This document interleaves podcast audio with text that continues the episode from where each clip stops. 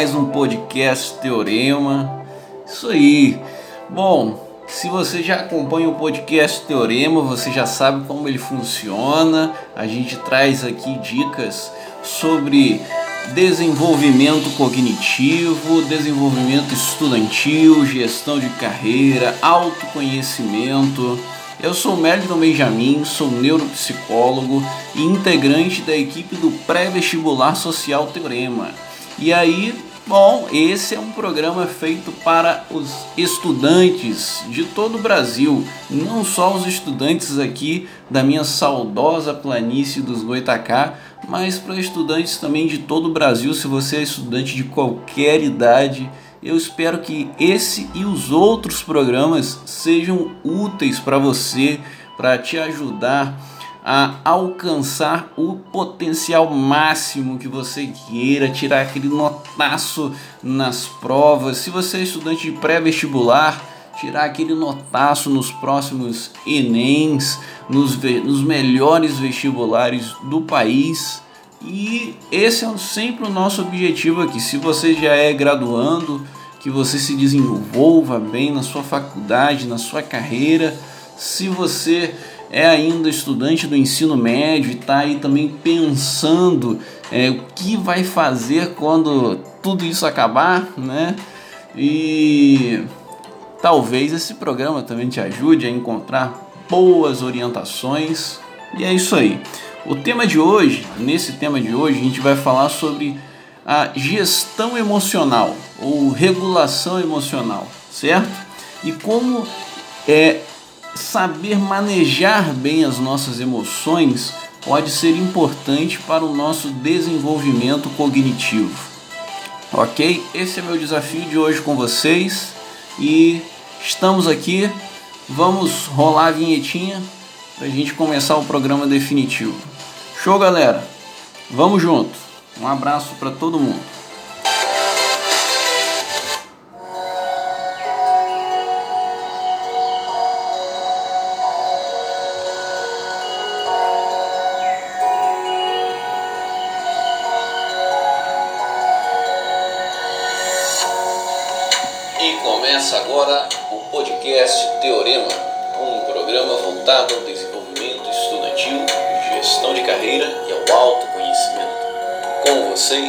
Meliton Benjamin, neuropsicólogo e integrante da equipe do pré-vestibular Social Teorema, um programa sediado pela Universidade Estadual do Norte Fluminense.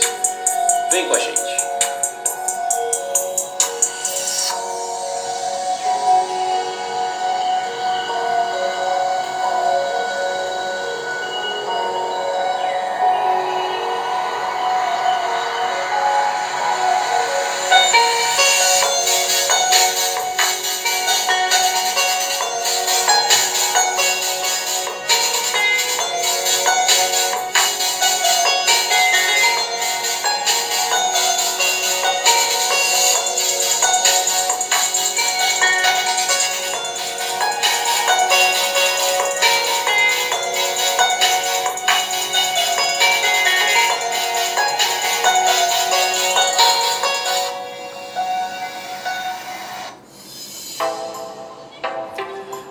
Oh, beleza. Vamos agora já então começar o que interessa, começar o nosso assunto, o nosso tema de hoje. E vamos falar sobre o que? Eu já falei, mas eu vou repetir. Que rufem os tambores. Ah! Uhul! Que hoje a gente vai falar sobre a gestão ou regulação emocional. É. Beleza. Então, é, a gente vai falar sobre como que saber manejar bem as nossas emoções, o que não é tarefa fácil, a gente sabe disso. E mas eu vou tentar incentivar vocês, trazer algumas técnicas e tudo mais e mostrar para vocês o quanto que saber manejar bem as nossas emoções pode influenciar positivamente nos no, no nosso potencial cognitivo, beleza? Então, potencial cognitivo é uma coisa que a gente precisa, com certeza, né, para se dar bem nos estudos, para mandar bem nas provas, né, para se desenvolver na, na carreira que quiser seguir. Isso é uma coisa que é bom para todo mundo, né? E eu vou falar um pouco sobre as duas coisas: regulação ou gestão emocional e desenvolvimento cognitivo, beleza? Então, para falar sobre isso, a gente vai aqui se fundamentar um pouco em um artigozinho muito bacana publicado no ano de 2015 por uma galera lá do Departamento de Psicologia da Royal Holloway, da Universidade de Londres, beleza? Lá na Terra da Rainha né? Muito bom. Aquela turma de lá é historicamente inteligente. é um lugar realmente de peso, né? A Universidade de Londres é uma universidade muito antiga de peso. Então, ok, esse artigo foi publicado por uma turma chamada, um se chama é, Saz Ahmed, acredito eu que se não é do Oriente Médio que imigrou para a Inglaterra, talvez seja um descendente de alguma pessoa do Oriente Médio, Ahmed, né? Esse nome é bem famoso. Amanda Bittencourt, parece até brasileira, né? Amanda Bittencourt Hill, Hill White. Bom, pode ser brasileiro ou não, né? Mas é um nome que aqui no Brasil a gente tem bastante, até aqui na planície dos Goitacá também. E a Catarine Sebastian, são esses três pesquisadores aqui publicaram esse artigo é, intitulado como Neurocognitive Basis of Emotion Regulation Development in Adolescence, ok? Seria mais ou menos assim, bases neurocognitivas do desenvolvimento da regulação emocional na adolescência. Então, por que que eu venho chamar esse artigozinho? Bom, é, o nosso foco, o nosso grande público-alvo né, é a turma que está aí no pré-vestibular. A gente sabe que o pré-vestibular, grande parte, a gente tem aí os jovens e os saídos da idade da adolescência. Então a gente está aí nessa fase de transição que eu também já estive, né? Período aí dos 18 anos, né? Aos 20, é um período muito concorrido, né? Muito muito cobiçado aí, os pré-vestibulares são muito cobiçados pela galera da cidade, né? Porque todo mundo quer entrar para as melhores faculdades, lógico. E enfim, também temos no pré-vestibular Teorema, né, que é o programa da UENF, a gente tem aí também uma galera jovem, tem uma galera aí de 15, 16 anos que já está fazendo pré-vestibular porque quer se desenvolver, já quer né, se preparar e eu acho isso fantástico. E então esse tema ele é muito importante para a galera que está aí nessa faixa etária né entre os 15 20 anos né. A gente depois dos 18 a gente não fala mais em adolescência mas a gente está aí né na flor da juventude ainda. Então muitos processos estão ali terminando né de se maturar né? Muitas coisas ali da nossa personalidade estão terminando de se construir e acredito que esse tema é muito importante para vocês que estão nessa faixa etária, mas esse tema é importante para pessoas de qualquer idade também, com certeza, porque sempre nós podemos nos desenvolver e devemos nos desenvolver sempre. Hoje em dia, né, a gente já sabe que existe a neuroplasticidade, então a gente sabe que o nosso cérebro ele continua criando novas células nervosas e novas redes neurais a vida toda, não só nos primeiros anos né, no, do desenvolvimento, como se pensava anteriormente. Então hoje a gente sabe que desenvolvimento cognitivo, regulação emocional é algo que a gente vai praticar a vida toda, deve praticar, certo? Bom, então é, a regulação emocional, né, ela como tal requer a coordenação de vários processos de alto nível, incluindo funções executivas. Essas são palavras iniciais dessa galera aí, desses pesquisadores lá da Universidade de Londres, né? Então, a regulação emocional, como tal, requer a coordenação de vários processos de alto nível, incluindo funções executivas. O que são funções executivas eu vou explicar para vocês, certo? Não deixe ninguém aqui com dúvida, espero não deixar. E, em alguns casos, habilidades sociais cognitivas, como a tomada de perspectiva, ok? Bom, é, para a gente explicar um pouquinho isso, né? A gente tem que explicar o que são as funções cognitivas, as funções, oh, perdão, as funções executivas. Funções executivas são a, as capacidades hum, centrais da nossa cognição, tais como memória de trabalho, controle inibitório, pensamento abstrato, tomada de decisão e tomada de perspectiva, dentre outras funções. Aqui a gente catalogou umas mais específicas. Então, memória de trabalho é aquela memória de curto prazo, é aquela que a gente usa para memorizar um número de telefone até anotar na nossa agenda do celular, é aquela que a gente usa às vezes para resolver um problema específico naquele momento ali. Isso é memória de trabalho. Controle inibitório é a capacidade de focar em um desempenho específico, deixando de lado todos os outros estímulos que não tenham a ver com, a, com aquela tarefa que a gente se propôs realizar. Então é manter o foco e não se deixar distrair, resumindo para vocês. É um pouco mais do que isso, mas a gente pode resumir dessa maneira. Controle inibitório é isso. Pensamento abstrato é a capacidade né, de raciocinar mais além do óbvio, mais além do concreto, né? Então, o desempenho nas ciências exatas, por exemplo, exige muito do pensamento abstrato. Tomada de decisão, tomada de perspectiva. Tomada de decisão não preciso explicar, eu acho, né? Tomada de perspectiva é está é, tá relacionado com o pensamento abstrato, porém está relacionado também em conseguir observar um problema concreto, específico desse momento por um outro ponto de vista, ok? Então, é mais ou menos parecido, mas pode ter um aspecto diferente aqui. Então essas são algumas funções executivas. Então aqui essa turma está falando para gente que a regulação emocional ela exige desempenho dessas funções. O que isso significa?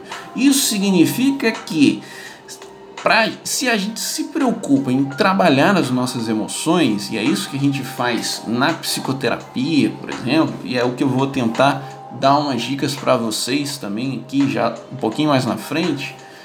Quando a gente se dedica a isso, naturalmente a gente começa a utilizar essas funções executivas nesse sentido também. E se a gente não se dedica a gerenciar as emoções com cuidado, com dedicação.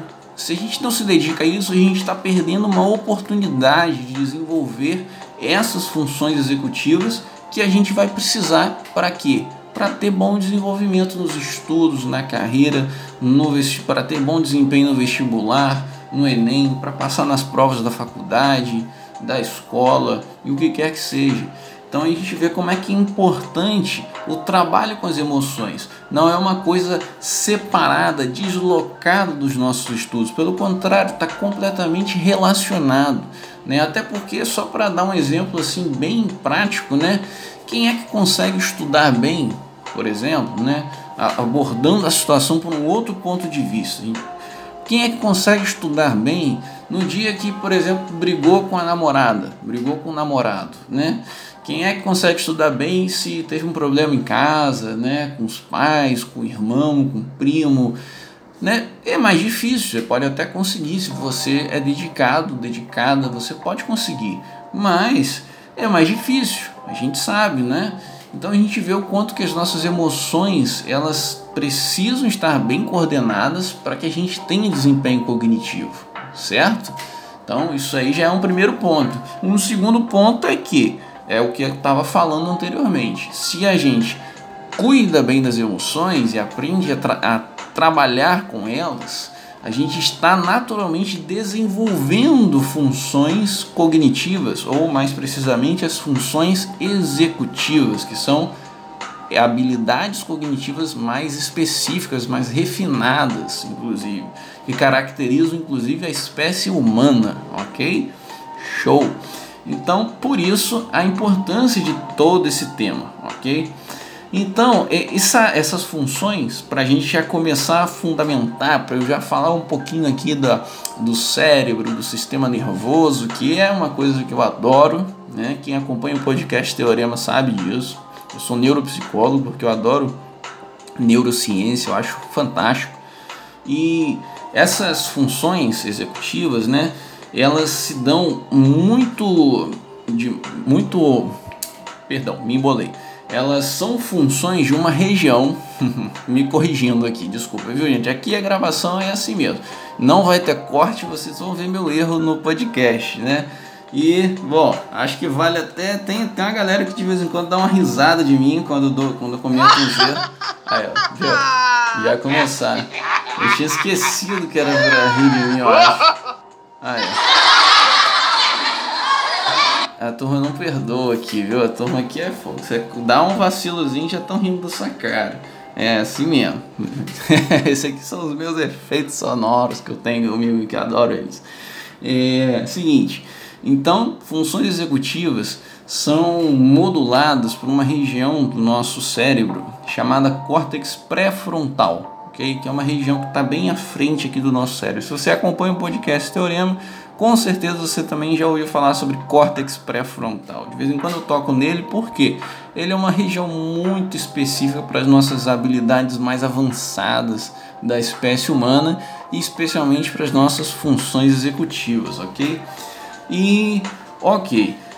Também o que a gente está querendo aqui é que essa região pré-frontal ela consiga se conectar de maneira funcional e correta com uma região que é chamada de região límbica, que é a região que hoje é considerada a região cerebral ou encefálica, para ser mais preciso, mais correto com as palavras, a região encefálica responsável pelo processamento das emoções, certo? Região límbica, ok? Beleza. E aí, é, o que a gente quer muitas vezes é que o córtex pré-frontal ele seja capaz de regular essa região límbica. É o que é chamado de controle top-down ou controle de cima para baixo. Por que de cima para baixo? Porque o córtex pré-frontal ele está localizado numa região do, do encéfalo mais acima do que as regiões límbicas e é, inclusive faz parte da estrutura funcional do nosso encéfalo, do nosso cérebro, para falar de modo é, mais popular. É, quanto mais acima, muitas vezes, mais desenvolvidas são as regiões cerebrais, entendem? Quanto mais abaixo, mais lá no centro, no núcleo, mais primitiva são a, aquelas regiões e as funções que ela modula beleza? Mas não vamos entrar nesse assunto aqui sobre regiões cerebrais, porque hoje é importante falar sobre a regulação emocional, ok? E aí, é, tem uma questão que se comenta aqui no trabalho dessa turma que eu tô lendo, que eles falam o seguinte, que o adolescente, muitas vezes, ele tem também algumas dificuldades naturais. Se você está aí na sua fase dos 15, 16, talvez um pouco menos, talvez um pouco mais, talvez você tenha sentido também dificuldades em alguns momentos, ou talvez você não tenha sentido, porque às vezes a gente passa por tudo isso sem perceber muito também. Eu já passei por essa idade. Algumas vezes realmente eu via que as minhas emoções estavam à flor da pele, algumas coisas pareciam mais difíceis de, de lidar do que bom, do que são hoje em dia para mim, já estou mais velho, mais calejado, né? E se tornaram mais difíceis também do que quando eu era mais novo, quando eu era criança. Então a gente está nessa fase, os hormônios eles estão, eles estão realmente à flor da pele. E não é só isso.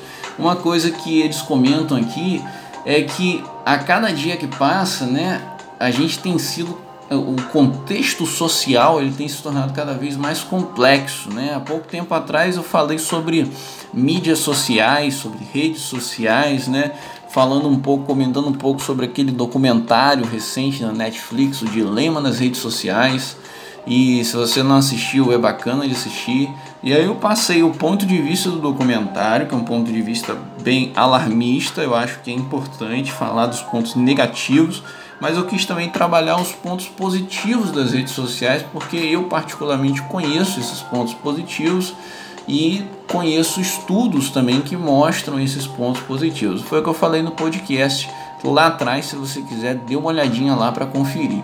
Então, o que eu estou falando agora é que a gente tem percebido isso, que óbvio, o nosso contexto social tem se tornado cada dia mais complexo, né? Hoje em dia, no mundo globalizado, a gente tem acesso a todo tipo de informação e muitas vezes a gente é invadido por esse tipo de informação, coisas que há às vezes 50 anos atrás isso já não, isso não aconteceria, porque o nosso contexto social era muito mais reduzido, era reduzido à nossa cidade, às vezes ao nosso bairro ou um pouquinho mais, um pouquinho menos, a depender muitas vezes até da, do, do poder aquisitivo da pessoa, né?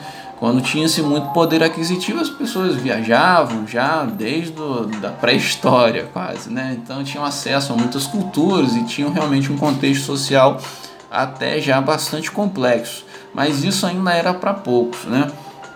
Então, hoje todos nós temos essa vantagem. Então, esse é um ponto positivo. Eu vejo né, nas mídias sociais, na internet, esse lado bom, porque isso nos dá a capacidade de ter acesso a uma quantidade de informação que há 50 anos atrás só uma pessoa que estudasse numa grande universidade do mundo afora ou que fosse muito rica poderia ter acesso a essa quantidade de informação. E hoje todo mundo tem acesso a isso, praticamente todo mundo. São graças a, a, ao avanço tecnológico, são pouquíssimas pessoas que hoje não têm ainda acesso a, ao Google, ao YouTube e outros, outros veículos de informação. E as mídias sociais famosas, como Instagram, Facebook, etc.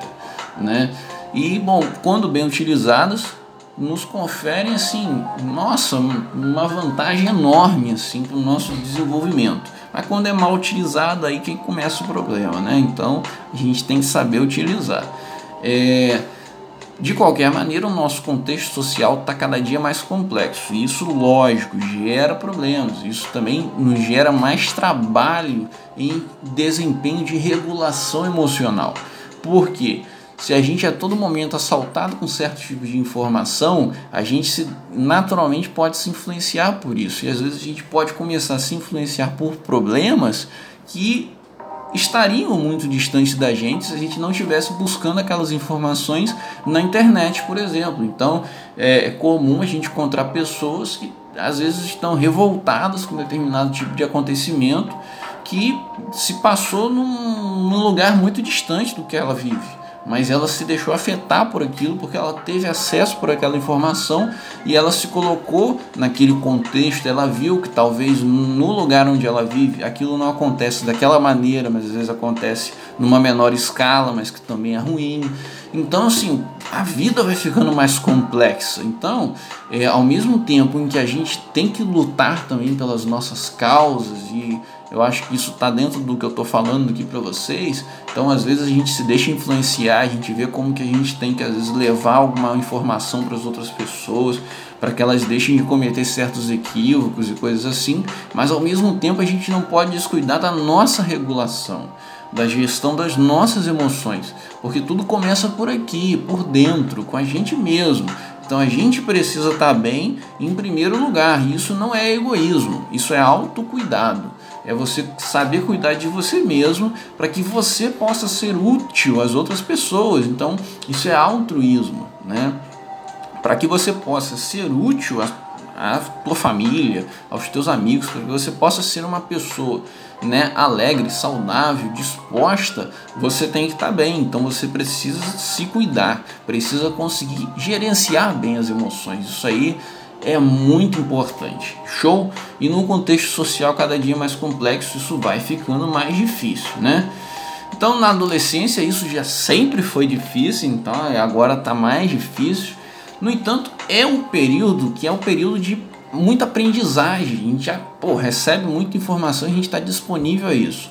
E é um período para aprender também a ser flexível, né? A gente está ali com bastante energia, a gente se envolve com várias coisas e tal, é o momento para aprender a ter flexibilidade, para poder se adaptar em circunstâncias diferentes, em contextos diferentes e tal. É um momento para aprender isso. Então, é um momento, é, se diz assim, né? Essa galera aqui que escreveu esse artigo muito bom, diz assim que o período da adolescência é uma fase crítica para o desenvolvimento de estratégias de regulação emocional. É isso aí. Então, bom, uhul! então é isso.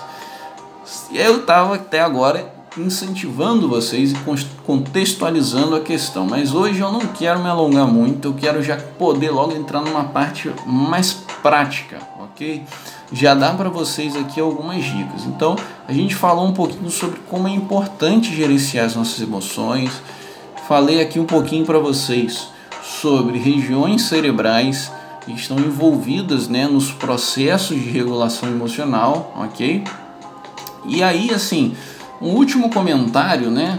Um último comentário é para, por exemplo, alguém que esteja passando por dificuldades, certo? Talvez você é, seja, seja novo seja mais velho, seja adolescente ou seja adulto. Talvez você esteja passando por dificuldades emocionais hoje, né? Se entende por dificuldades emocionais, tá, gente? Qualquer problema do tipo ansiedade, depressão, estresse acumulado, transtorno de pânico, fobia, tá? Eu acho até que eu vacilei em não, não contextualizar também a problemas emocionais lá no início do programa, mas eu acho que hoje a gente já está bastante informado também nesses assuntos, né? Então, assim, talvez você hoje esteja passando por essas dificuldades, talvez algum problema relacionado à depressão, talvez algum problema relacionado à ansiedade, ok? E se você é jovem ainda, é aquela música né, do Chaves, jovem ainda, jovem ainda. não, não, não, não é isso. É seguinte, se você ainda está ali no seu, nas suas fases de desenvolvimento, é 14, 15, 16, então, tem uma notícia interessante para você. É, as pesquisas comprovam que chegando lá para os 18 anos, alguma estabilidade vem naturalmente. Então, alguma coisa começa a acontecer naturalmente. É necessário que a gente coloque o nosso empenho, é necessário que a gente coloque o nosso esforço, que a gente aprenda estratégias, por isso a terapia, a psicoterapia é muito importante é necessário que a gente aprenda estratégias para se regular. É, mas a notícia é: se você é jovem, é mais difícil. E é natural que seja mais difícil, entende? Então continue buscando ajuda se você já está buscando. Se você não buscou, pode ser um momento para você pensar nisso, ok? Procure um profissional da psicologia de sua confiança. Peça indicação para alguém de sua confiança se você não conhece algum. Então, pode ser o momento e fica também essa notícia. À medida em que a gente vai, né, fazendo os nossos aniversários, à medida em que a gente vai avançando primavera após a outra, a gente vai adquirindo certa maturação, né, de funções corticais, cerebrais, e isso vai dando para a gente um desempenho também maior. Mas a gente precisa colocar nossa parcela de esforço. E se você é, já passou dessa idade e sente dificuldades ainda, também não se desespere, porque sempre é tempo para gente aprender a se regular, aprender a se desenvolver, ok? Como eu falei lá no início do programa, a, a neuroplasticidade ela acontece a vida inteira. Então você tem a vida toda para se melhorar, para se desenvolver ok? Mas deve começar o quanto antes, porque o quanto antes você começar, quanto antes você vai colher os frutos, beleza? Ok. Então, chegando aqui numa parte mais prática do nosso programa, porque a gente tem também essa parte mais prática, ok? Então, queria trazer para vocês aqui algumas alguns pontos chave sobre regulação emocional. Então, o primeiro ponto, ele diz o seguinte: existem basicamente, então vamos lá, quem quiser se posicione melhor aí agora, ok? Vamos, vamos fazer uma transição aqui. Vocês viram que eu mudei até a musiquinha de fundo aqui, né? Vamos fazer uma transição aqui agora. Bom, a gente acabou de fazer a nossa introdução do tema, onde eu falei para vocês um pouco sobre o que é regulação emocional, a importância disso, né, as questões relacionadas à idade também. E agora a gente vai entrar numa parte mais prática do nosso programa. A gente vai trazer algumas dicas aqui mais objetivas. Beleza? Então, vamos lá. Prestando atenção aí quem está interessado no tema. Então, o primeiro ponto, a gente que a gente precisa entender é que existem duas formas básicas de regulação emocional, segundo esses autores aqui. Então existe a regulação emocional explícita e a regulação emocional implícita. Meliton, o que, que é isso? Meliton, me explica. Explica, é moleza, não tem nada demais aqui e vocês não vão precisar fazer prova no final do programa, então ninguém precisa decorar esses termos, tá? É só para a gente poder desenvolver a nossa cognição, né?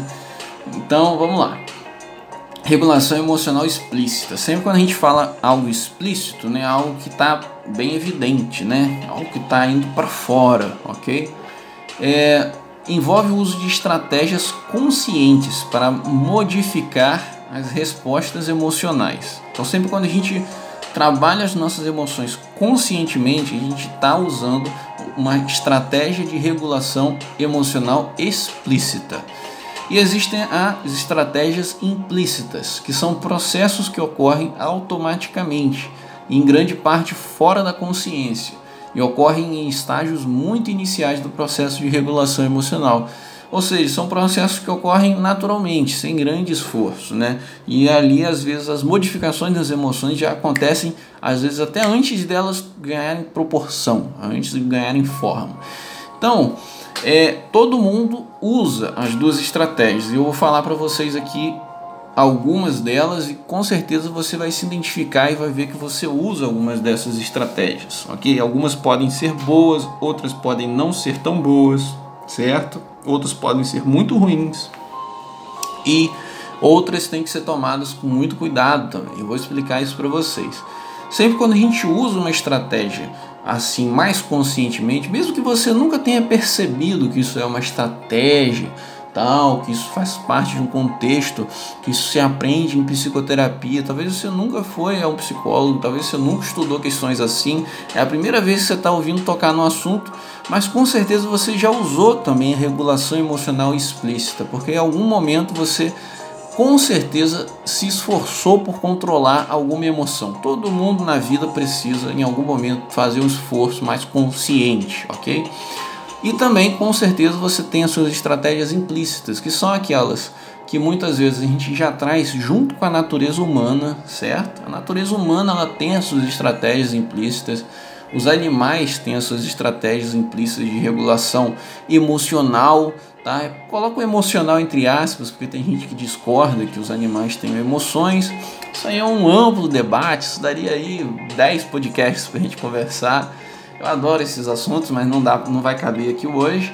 Mas o que eu queria dizer é que estratégias implícitas são aquelas que às vezes já vêm, inclusive, formatadas na gente, sabe?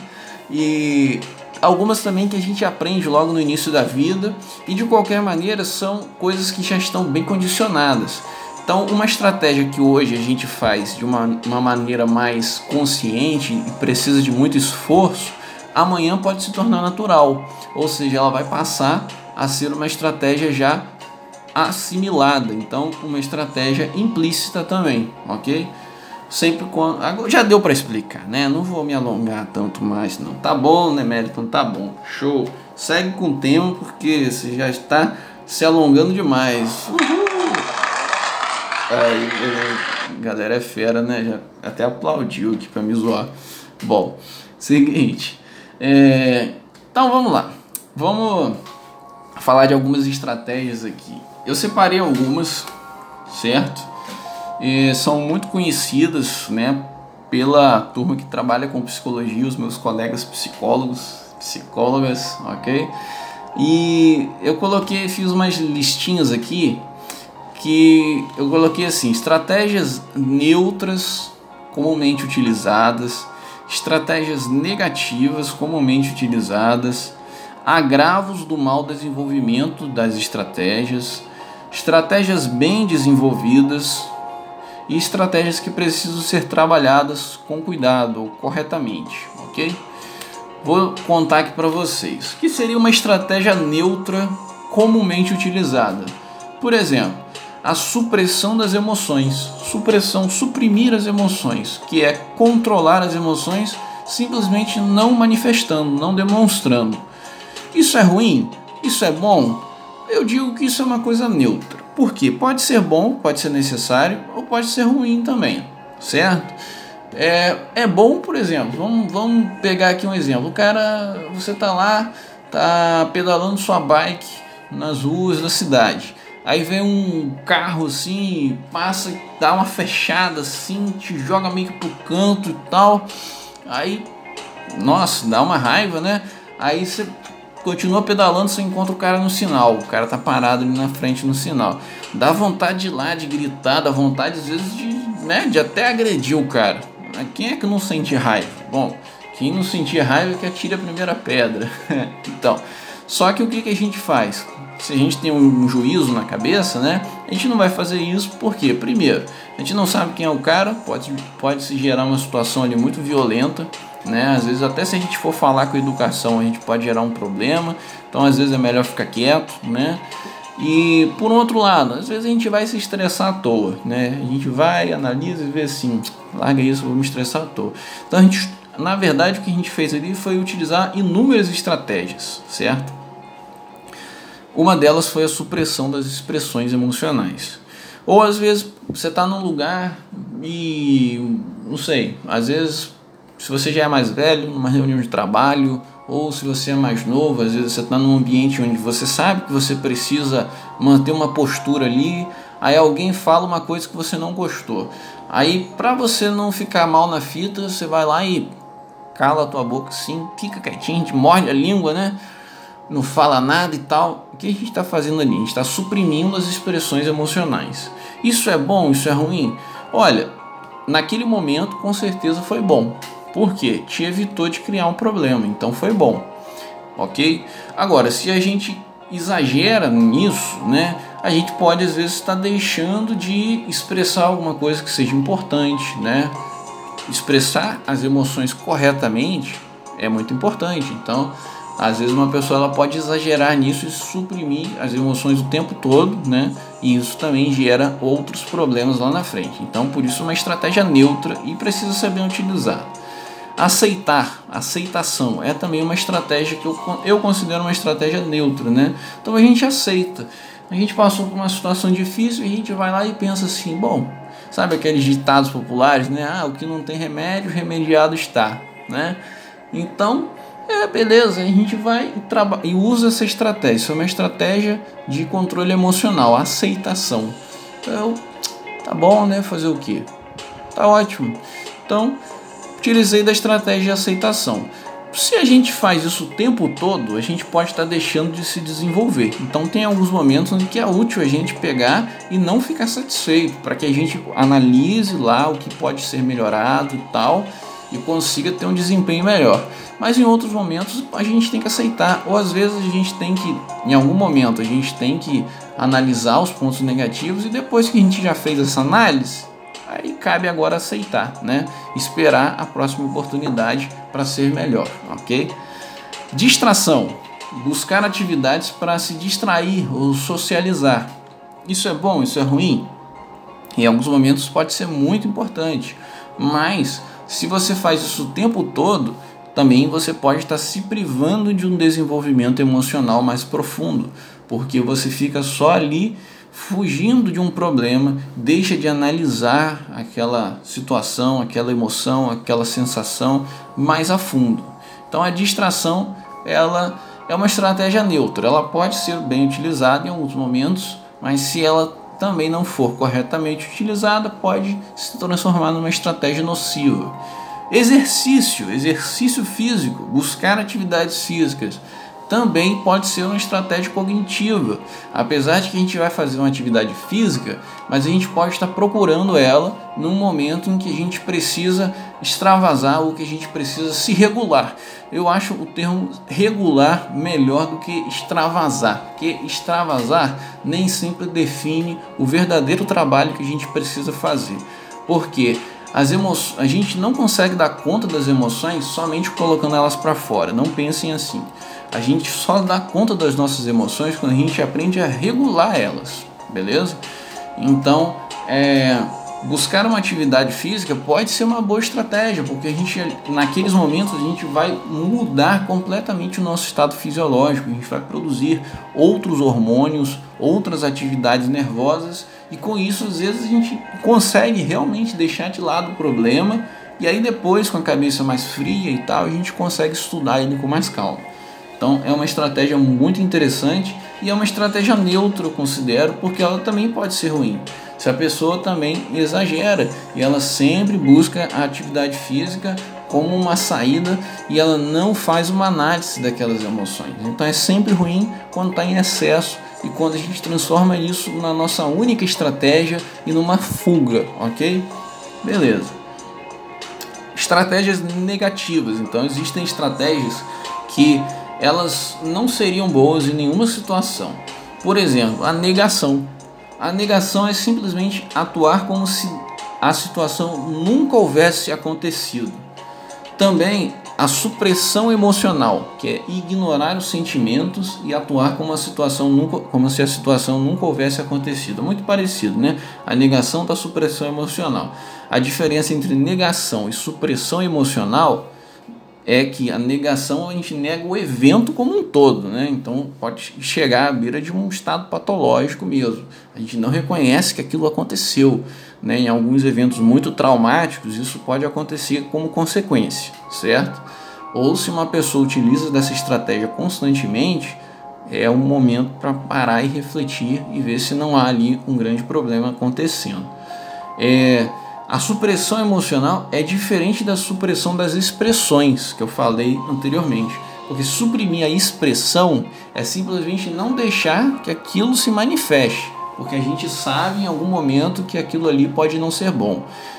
É diferente a gente suprimir uma expressão ou a gente suprimir a emoção. Vejam bem, é, suprimir a emoção nesse sentido aqui ele é ruim porque suprimir a emoção nesse sentido é fingir que ela não aconteceu. Aí já não é bom. Porque eu falo isso constantemente para as pessoas que se consultam comigo.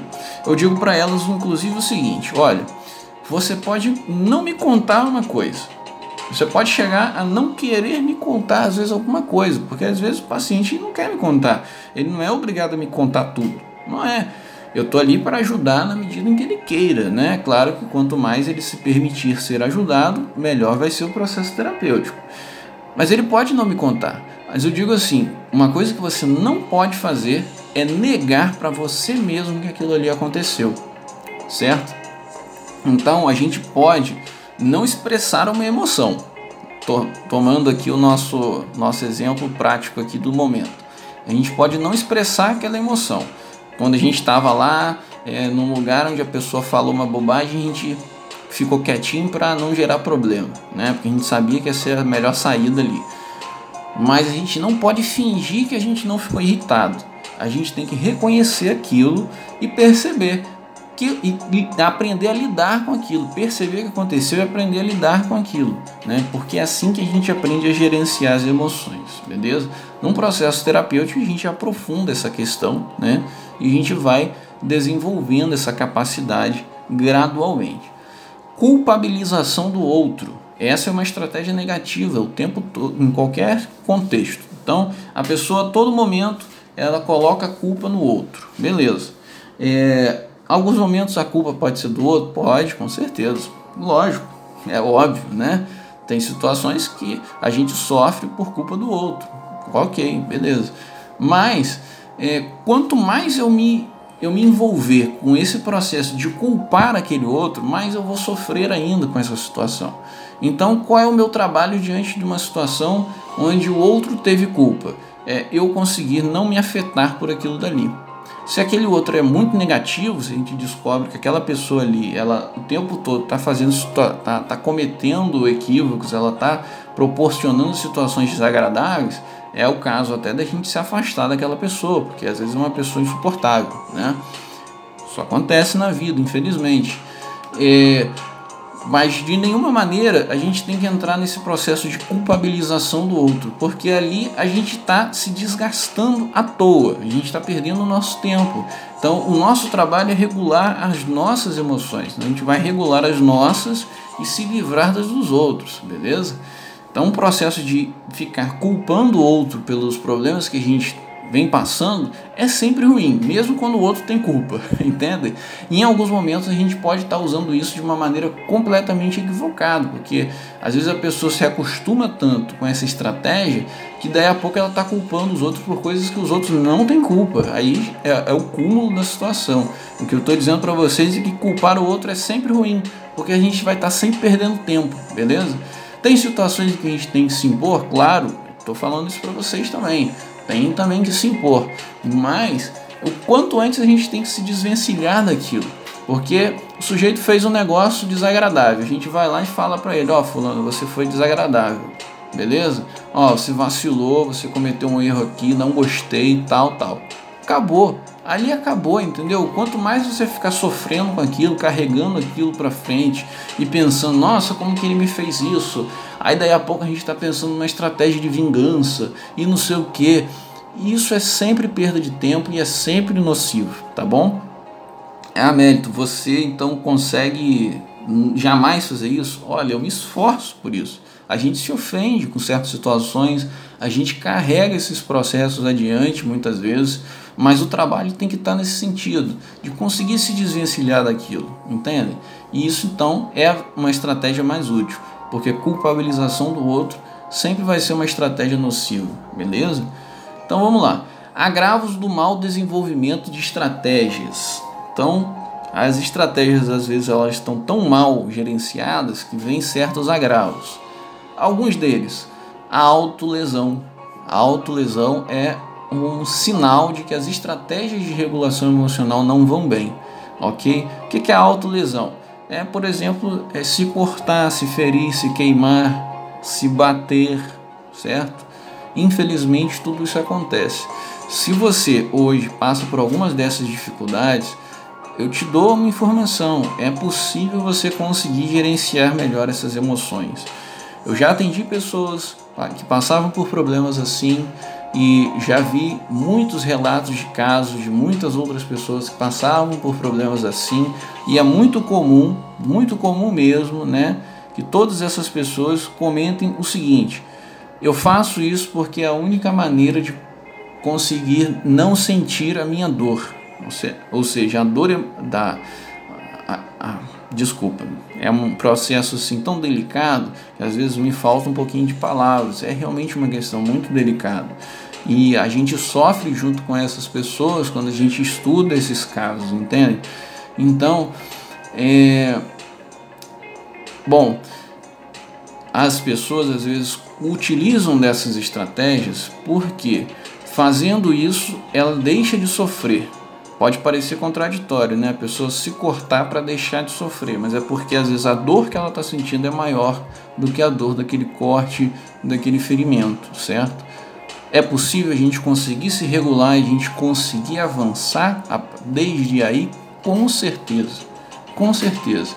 Desde que os esforços corretos sejam aplicados o quanto antes, beleza? Então, se você passa por algum problema parecido, procure ajuda, procure orientação, beleza? Procure orientação das pessoas de sua confiança e dos profissionais de sua confiança, tá bom? Com certeza existem estratégias para poder te ajudar.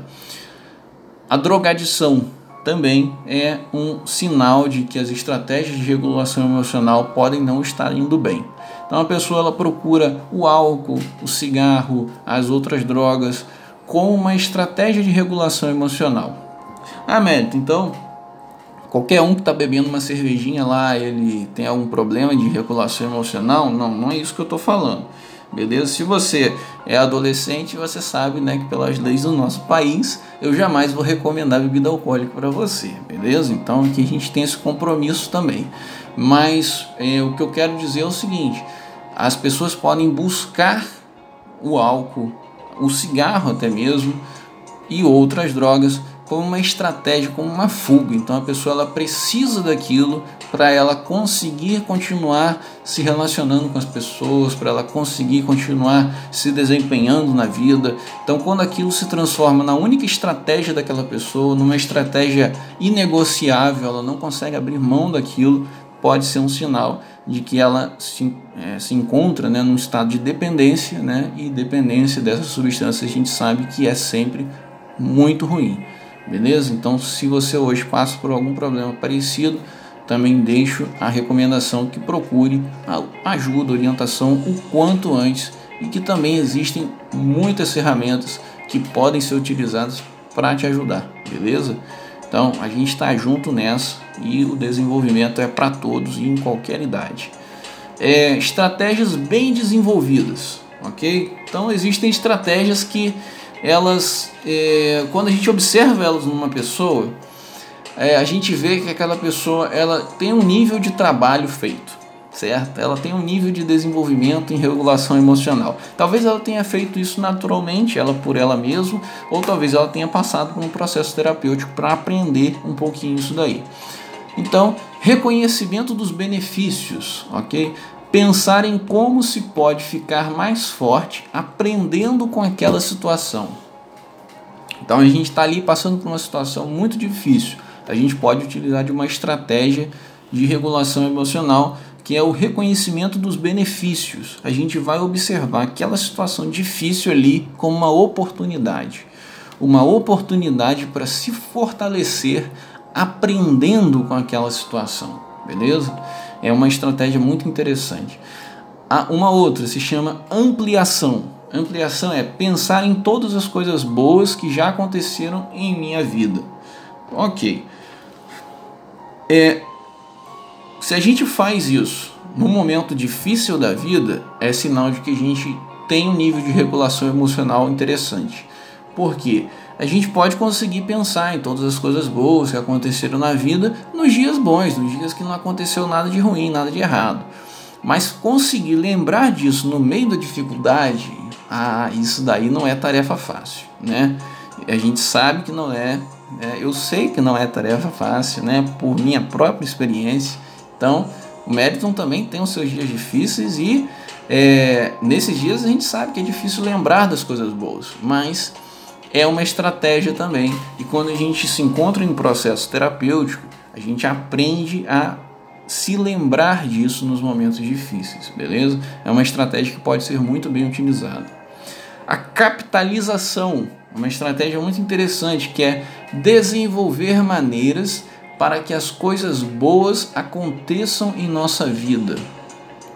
Então, as coisas boas que acontecem na nossa vida, elas não tem que acontecer por acaso, não. A gente não tem que ficar esperando que vai chegar uma boa notícia, que vai acontecer alguma coisa, que alguém vai chamar a gente para uma coisa legal. Não, a gente tem que capitalizar isso. Isso é uma estratégia de regulação emocional. Eu quero me sentir bem e eu vou pensar em como proporcionar situações na minha vida para que eu me sinta bem. Então eu vou capitalizar isso, né? É uma capitalização de, de moeda emocional, beleza? Então isso é muito importante, muito importante. No processo terapêutico a gente também aprende isso. Resolução de problemas, traçar planos para melhorar a situação. Então, por um lado, a gente tem que desenvolver situações para que as coisas boas nos aconteçam. Por outro, a gente também tem que aprender a resolver os problemas voluntariamente. Então, a gente tem um problema. Então, a gente, quando a gente está bem, quando a gente vem trabalhando com certas estratégias já prévias, anteriores, a gente consegue ter energia suficiente para pensar em resolver aquele problema. Mas se a gente não vem trabalhando já com certas estratégias, aí na hora de resolver o problema falta ânimo, falta força, e aí às vezes a gente larga de mão mesmo e acaba não resolvendo e acaba sofrendo com isso, né? Então, por isso a importância de vir regulando as emoções desde sempre. E aí eu coloquei aqui no último quadrinho aqui o que eu chamei assim de estratégias que precisam ser trabalhadas corretamente. Por quê? Porque são estratégias que elas são muito boas quando bem utilizadas. Por exemplo, pensar nas consequências, pensar em todas as diferentes coisas da minha vida que essa situação afetaria. Muito bom, é uma estratégia excelente. A gente conseguir fazer essa reflexão profunda e pensar sempre nas consequências. É o que a gente aprende na escola, né? Tem que pensar duas vezes antes de falar, pensar nas consequências de nossos atos. Aí vem o mérito, né? O cara doido fala assim: não, mas isso é uma estratégia que você tem que usar com cuidado. É, tem sim. Sabe por quê? Porque às vezes você também. Então aqui eu estou me dirigindo para pessoas que eu não conheço. Então eu quero trazer para vocês todos os pontos de vista possíveis. Então tem pessoas que podem estar se, é, se prejudicando por pensar demais em algumas consequências. Não é que você vá ser inconsequente, mas é porque às vezes a gente acaba instalando quadros de ansiedade, de medo, de fobias, de pânico, porque o tempo todo a gente está pensando em problemas que podem acontecer, no que os outros vão falar, no que os outros vão pensar, entende? Então isso também pode ser é por isso que é importante a gente contextualizar. Isso também pode ser pensar nas consequências, né? Então vem lá alguém diz assim, não, você sempre tem que pensar nas consequências. Tudo bem, eu concordo, sempre a gente tem que pensar nas consequências. Mas e aquela pessoa que fica o tempo todo assim, ah, mas e se eu fizer isso, alguém vai me olhar, vai me ver, vai rir de mim, vai me julgar, vai não sei o quê. Isso também não é pensar nas consequências, isso também é pensar nas consequências, mas é utilizar essa estratégia de modo errado. Então essa estratégia ela precisa estar bem contextualizada, ok? É isso que eu queria passar. Uma outra, expressão emocional. Expressão emocional, enfatizar as emoções, expressando-as. Pô, mérito, expressar as emoções pode ter alguma coisa, pode ter algo ruim nisso? Pode também, com certeza. Então tem aquela história, né, daquela pessoa que fala assim, não, eu sou sincero eu sou sincero, eu sou um livro aberto, é, porque né, falo mesmo e não sei o que e tal. Às vezes pode ser ruim, entende? Nem sempre isso pode ser bom. Em alguns momentos a gente precisa aprender a guardar algumas coisas pra gente. Porque se a gente vai expressando tudo que a gente tem para expressar, a gente acaba se transformando em uma pessoa insuportável, né? Agora, tem contexto em que a gente pode expressar até mesmo as emoções é, de, de, descontentamento, alguma raiva, se a gente souber colocar aquilo da maneira correta e se a gente tiver no momento para isso, certo? Então são coisas que a gente vai aprendendo com a vida e o processo terapêutico ele vai ensinando também para a gente, para que a gente desenvolva isso aí com maior velocidade, ok? Então, é, expressar as emoções é muito bom, quando a gente sabe como expressar, né? E no contexto e na hora certa. Então, por isso é uma estratégia que tem que ser bem trabalhada, tem que estar bem posicionada também. Enfoque no futuro é uma estratégia. Enfocar-se no futuro. Se concentrar nos próximos eventos positivos da vida. Beleza, isso pode ser muito bom. É mais ou menos como aquela história que a gente falou aqui anteriormente, né? Que é ampliação, pensar em todas as coisas boas que já aconteceram. Só que na ampliação a gente está pensando no passado, né? Na, no enfoque no futuro, a gente está se concentrando nos eventos posteriores, ok? Pensar nos eventos do passado, eu digo para vocês, opinião de psicólogo, é às vezes um pouco mais seguro do que pensar no futuro. Porque o que já passou, as coisas boas que já aconteceram, isso ninguém vai tirar da gente, né? Ninguém tira de nós as nossas memórias, ok? A gente pode perder tudo na vida, mas a gente jamais vai perder os momentos bons que a gente viveu, ok? É, então, é pensar no futuro pode ser um pouquinho mais arriscado, por isso que eu coloquei aqui no, como uma estratégia que precisa ser trabalhada corretamente. Porque pensar no futuro também gera ansiedade, a ansiedade é um quadro que se instala justamente por pensar demais no futuro, por ficar muito ansioso naquilo que está por acontecer, ok? E se a gente usa isso também constantemente, a gente pode correr o risco de desenvolver um quadro de ansiedade. Então a gente está ali passando por uma situação onde a gente não está tendo um bom desempenho. a gente está indo mal na prova. Aí a gente já começa a pensar, ah, é, que daqui a pouco eu vou terminar essa prova, eu vou pegar, vou sair com meus amigos, vou no shopping, vou não sei o que. Aí você se ferra na prova mesmo, entendeu? Então, esse não era o momento para você utilizar uma estratégia como essa. Era o momento para você manter a atenção no momento presente, ok? Se você ali pensasse um pouquinho no seu passado, se você pensasse assim, não, mas eu já fui bem nas provas anteriormente, eu, eu fui bem na escola, eu mandei bem no último Enem, faltou pouco para conseguir a nota, nesse eu vou conseguir com certeza aquilo ali pode ser uma estratégia bem sucedida, porque é uma estratégia que está bem focada, está bem ancorada, ela te dirige a um bom desempenho no momento presente. Mas pensar no futuro é uma distração muito grande, então a gente tem que usar isso com muito cuidado, beleza? Então, enfoque no futuro é uma estratégia para ser utilizada com cuidado. Minimização, observar que a situação não tinha tanta importância assim beleza? Minimizar as situações pode ser muito importante, a gente tem que ser capaz de fazer isso sim. É, mas também, se a gente faz isso o tempo todo, a gente pode estar deixando de aprender com certas experiências, entendem? Perspectiva, observar que as coisas poderiam ser piores, ótimo.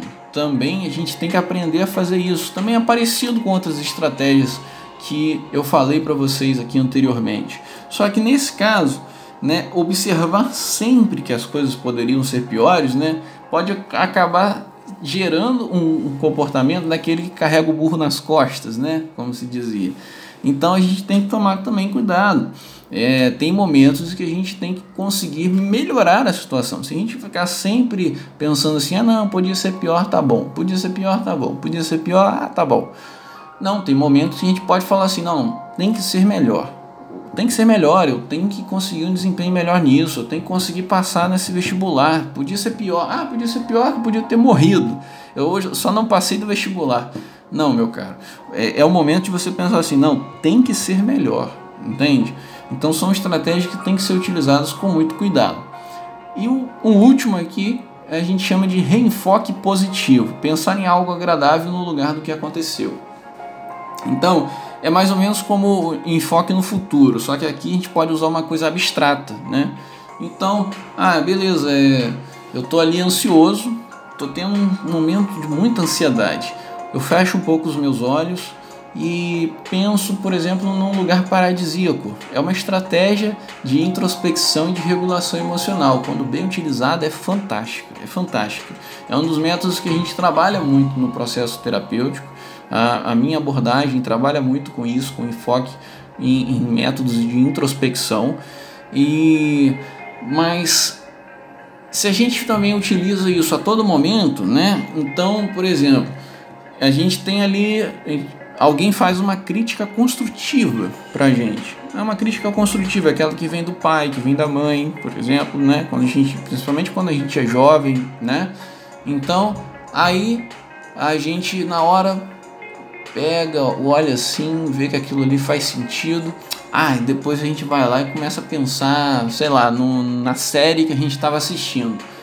Não, era um momento para a gente pensar naquela crítica. Era um momento para a gente até se sentir um pouquinho mal, sabe? Porque também faz parte do nosso processo. A gente precisa, às vezes, ouvir algumas coisas, especialmente quando a gente é mais jovem. Quando a gente vai avançando na vida, também precisa mas a gente já tem também um respaldo em algumas experiências e a gente consegue exercer uma opinião crítica mais é, bem elaborada, beleza? E o processo terapêutico sempre ajuda a gente a avançar em cada uma dessas estratégias de modo mais construtivo e mais acelerado também. Qualquer uma dessas estratégias, falando assim a grosso modo, qualquer uma delas também pode acabar sendo boa ou pode acabar sendo ruim. Talvez né, tira aí, tira fora aí o uso de drogas e todo tipo de drogas e tudo mais. Fora isso, qualquer uma dessas estratégias talvez tenha ainda o seu lugar. E todas elas podem também se transformar numa estratégia ruim se a gente não souber como colocar, como posicionar ela. Então, é, por isso a gente precisa saber trabalhar esse processo com muito cuidado. Bom, eu acho que eu passei para vocês tudo que eu tinha para passar hoje.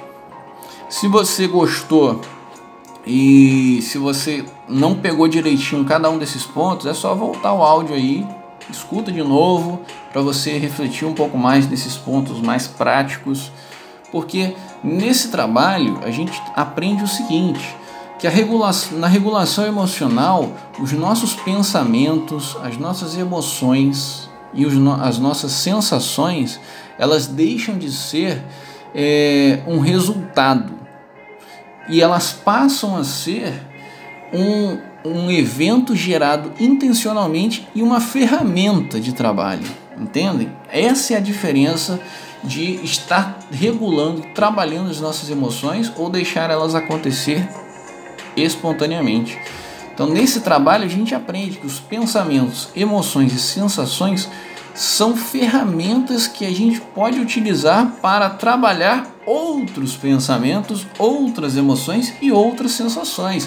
Então, o organismo humano, o ser humano, é fantástico. A gente tem a capacidade de se regular de uma forma que nenhuma outra espécie da natureza tem nesse planeta. Só a gente consegue se regular nesse nível, com esse grau de refinamento. Mas ao mesmo tempo, se a gente não utiliza todas as ferramentas que a gente tem, a gente cai numa desvantagem que a gente pode estar numa desvantagem pior do que um animal, sabe? Porque o animal às vezes ele não tem certas preocupações que o ser humano tem. O animal ele vive com a coisa mais objetiva ali, né? Que é caçar e ser caçada, ter o que comer ou não ter é, morrer de frio ou não morrer, coisas assim muito pontuais, né? O ser humano ele pode se regular de uma maneira fantástica, ele pode avançar muitíssimo, ele, ele é realmente o animal mais superior desse planeta. Mas por outro lado, se a gente não utiliza as nossas ferramentas, a gente acaba se convertendo num sujeito infeliz, ok? Então essa é a minha dica para vocês. Eu acho que deu para passar tudo que eu me propus a passar. Espero que tenha sido útil, que você entenda a importância de regular as emoções para viver bem e para desenvolver os potenciais cognitivos que a gente falou lá no início do programa. Por isso eu fiz aquela introdução toda, para que você visse que essas estratégias aqui, elas não se resumem só a te dar um bem-estar, mas também a desenvolver os seus potenciais cognitivos, ok? É isso. Gente, vou ficando por aqui. Deixo o meu abraço para todo mundo. Um desejo de muitas felicidades agora nesse fim de ano, esse 2021 maluco aí que a gente teve, né? Que a gente consiga aproveitar esse finzinho de ano da melhor forma possível, avaliando tudo que a gente passou nesse ano raríssimo aí, ano histórico para a humanidade, um ano de pandemia, né? E que essas estratégias também sejam bem aplicadas por cada um de nós nesses momentos difíceis também, únicos, né, que a gente tem vivido. No mais, quem precisar, quem quiser, pode me procurar lá no Instagram, neuropsicólogo M Benjamin, certo? Pode procurar neuropsicólogo.mbenjamin. Você vai me encontrar lá no Instagram. Se quiser, pode mandar lá um direct. Show? E a gente troca aí umas ideias boas. Um abraço para todo mundo e até a próxima. Tchau, tchau.